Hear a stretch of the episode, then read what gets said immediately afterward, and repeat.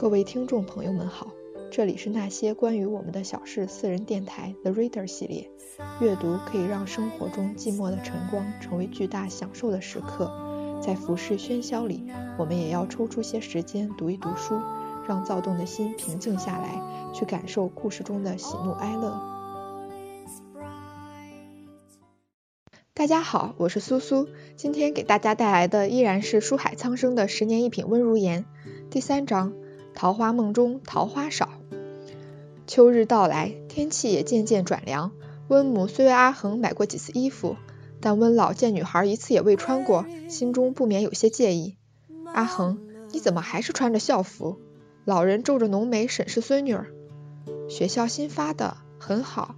阿恒结结巴巴的声音有些小。你现在是在温家，不是云家。老人眉越蹙越紧，慢慢有了怒气。这个孩子是在以这种方式同他们对抗吗？温家的女儿既是姓温，又几时被亏待过？他又何苦自甘下作？阿恒攥着衣角，轻轻低下头。知道了。老人听到女孩依旧明显的江南口音，惊觉自己说了狠话，思及过往种种，心中有了愧疚。既然你喜欢校服，也就算了。他轻叹一口气，只是穿着合身吗？很暖和的，阿恒飞速用污水话回答了，继而不好意思的用不甚标准的普通话重新说了一遍，手轻轻翻过外套的内里，厚厚的，看起来很扎实，暖和就好。老人舒缓眉，本如鹰隼一般锐利的眼睛也进入了一丝温暖。污水话我能听懂的，你不用改口。阿恒诧异，随即微笑，眼睛亮亮的，带着温柔清甜的色泽。十八九岁的时候，我在污水镇带过几个月的兵。老人声音不复平日的严厉，有了些许温软。看着阿恒，严肃的眉眼也带了丝丝烟雨缠绕一般的柔缓。阿恒，你的眼睛同你奶奶很像。在班中，大家渐渐从阿恒过于朴素的穿着隐约察觉出什么。再加上阿恒的普通话确实不讨喜，一句话听起来支离破碎的可笑。班上一些势利的学生开始看女孩不顺眼，听到阿恒说话，唇边的笑意每每带着怜悯的嘲弄，装作不知道一般的和身边的同学对视，用眼神交流，带着了然而高人一等的优越感。因为没有体面的穿着，因为穷，所以是值得可怜的；因为普通话说的囫囵不通，因为音调的乡土之气，所以是可耻的。阿恒起初还愿意和大家交流。到后来，完全的沉默，只挂着温和看别人说笑。辛达宜虽知晓众人的势利眼，可心中却又因思尔的事而莫名抵触阿恒。两相权衡，索性不理会，完全把温恒当成陌生人，心中却希望温恒会因为众人的排挤而哭鼻子或者破口大骂，这样自己便有了心安理得替思尔恨他的资格。可惜自始至终。温恒一次都未吝惜过笑容，温柔坚忍地包容了所有。日子久了，大家反倒发现阿恒这般的脾气带来不少的好处。不想做值日，只要叫一声温恒，得到的答案永远是知道了。而后整个教室被清理得干干净净、妥妥帖帖。这个世界最可怕的就是习惯，而最习惯的就是便利。阿恒便是这习惯下惊人的便利。换做别人，即使泥菩萨，大概也要憋屈的爆发了。阿恒却觉得有时候吃亏是福，大事不错，小事过得去也就算了。这一日，打扫完教室，天已经黑了，末班公车仍需等半个小时，阿恒便选择了步行。说来也巧，明明是一家人，阿恒却总碰不到思婉，只是吃饭的时候才看得见。他虽想同思婉说几句话，但思及自己嘴拙。也就作罢。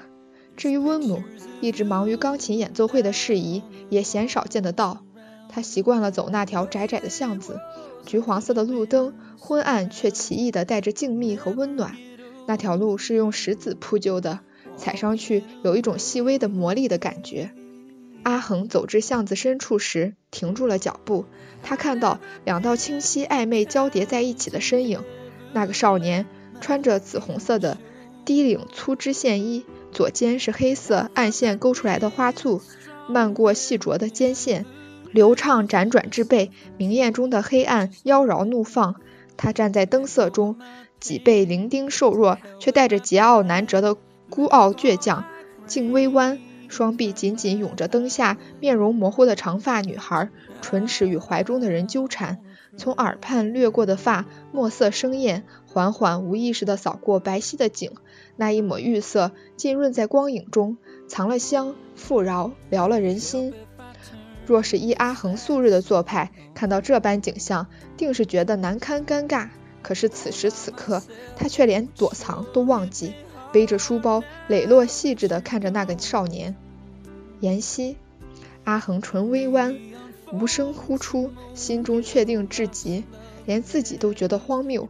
他明明没有一次真正看清楚那个少年的相貌，没有同他说过一句话，心中却有了那么清晰的烙印。恍然间，少年仿佛感到了身后的目光，放开了环在女孩腰身的手，转身静静地看着无意识闯入的偷窥者。阿恒惊觉自己的无礼，怔忪地看着少年的眼睛，可蓦然间耳中轰鸣，只余下一种声音，那样的熟悉，像极了幼时夜晚贪玩不小心溺入水中的那一刻，什么都消失时听到的呼吸声。阿恒又望了他一眼，低头。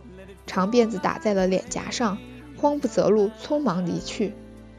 浑浑噩噩地回到家时，天已经黑透。张嫂一直在等他，他跑了一路，心神恍惚，只是觉得口中极渴，捧着桌上的茶水就往口里灌，却因过鼻，猛烈地咳了起来。思婉刚巧下楼，看到阿恒脸色通红，大咳不止，便帮他拍背，顺了顺气。半晌，阿恒才缓过气。转眼看到思婉，呛着了。思婉温声询问，淡笑。阿恒点点头。他面对温家人一向不善开口，便是一定要说，也是用最简单、自己说得清楚的字音。思婉心知阿恒见到自己不自在，并不介意，客套几句，也就想要离去。等等，阿恒这几天一直存着心事，虽然尴尬，还是叫住了思婉。嗯。思婉转身，有些迷惑。阿恒点点头，转身上了楼。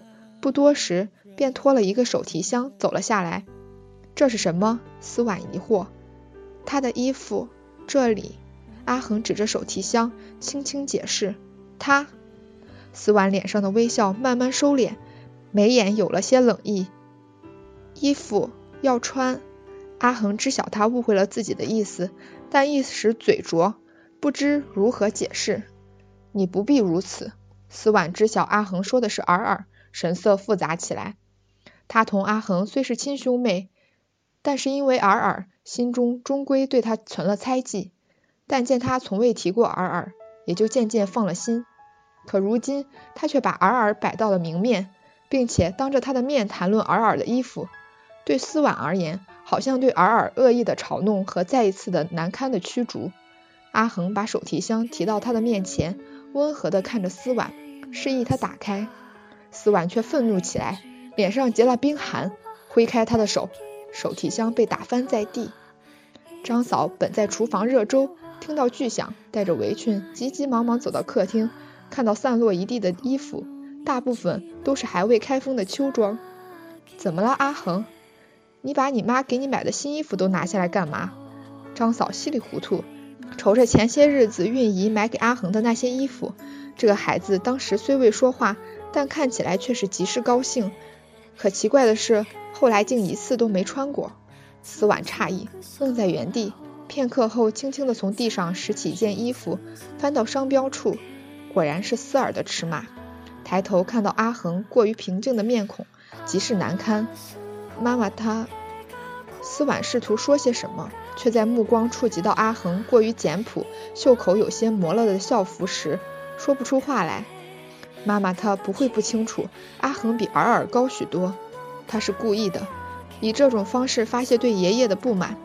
思婉第一次惊觉自己和妈妈的不公平，妈妈将自己的痛有意无意地返还在阿恒身上，而他微笑着推波助澜，这女孩全都看出，却平静笑纳。自那日之后。思婉便刻意同阿恒保持了距离，不同于之前的不温不火，现在带了些逃避的味道。几日之后，张嫂带着阿恒买了秋装，说是丝袜的意思。阿恒皱眉对张嫂说：“阿婆，我……”张嫂活了大半辈子，又有什么看不通透的？拍拍阿恒的手，安慰他：“我知道你对思儿没有敌意，只是你不明白那个孩子的好。”阿恒看着张嫂有些无奈的面孔，只得沉默。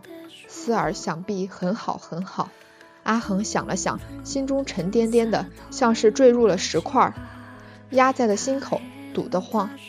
他同这个世界被隔在一堵叫做温思尔的门外。可是日子总归是要过下去的，谁规定错误的开始就必然走至错误的结局呢？